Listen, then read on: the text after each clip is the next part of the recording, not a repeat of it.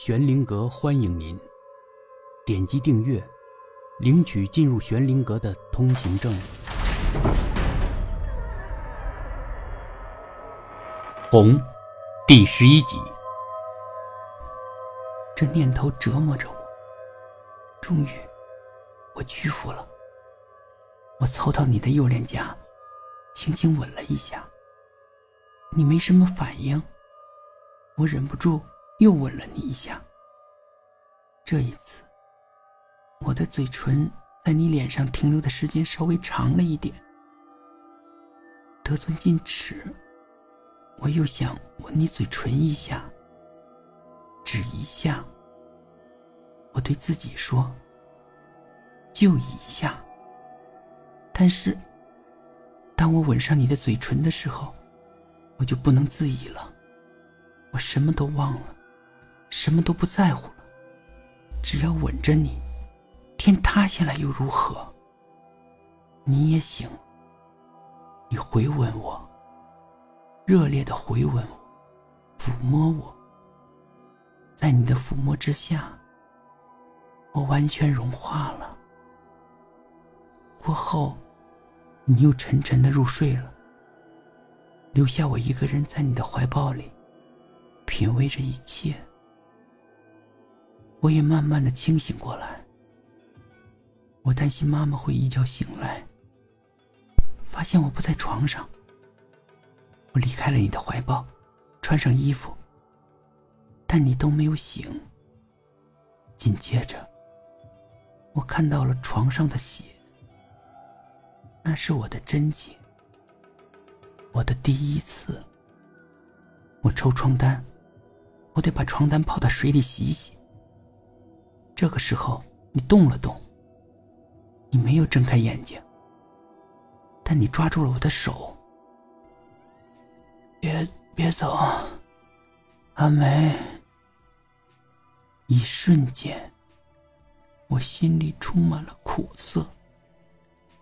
我们热爱时，你居然把我当成另外一个女人。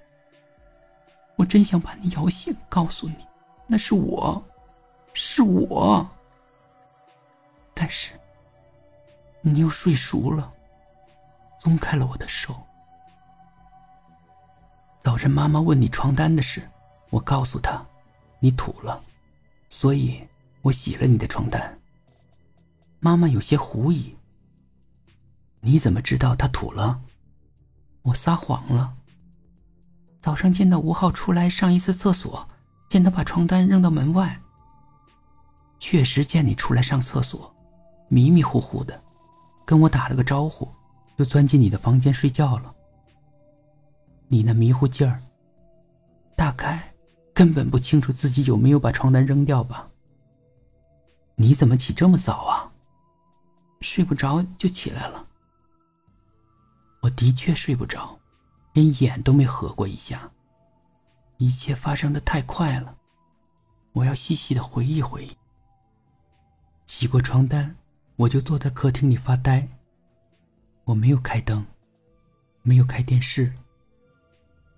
太阳出来的时候，我发觉我渐渐想清楚了。我的第一次给了你，给了我最热爱的人。这又有什么可抱怨的呢？即使你把我当成另外一个女人，略有遗憾。也没什么可抱怨的。是的，我不抱怨。这么想时，不痛快的感觉完全消失了。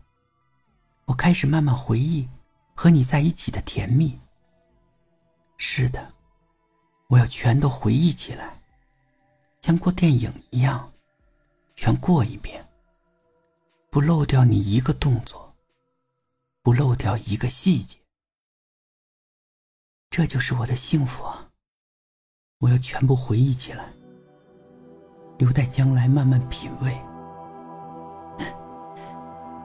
直到现在这会儿，我已经回到自己家里，拿起电脑写我的感受。我还沉浸在我的电影中，真好。我是幸福的。本集故事播讲完毕。点击上方的订阅，订阅不迷路。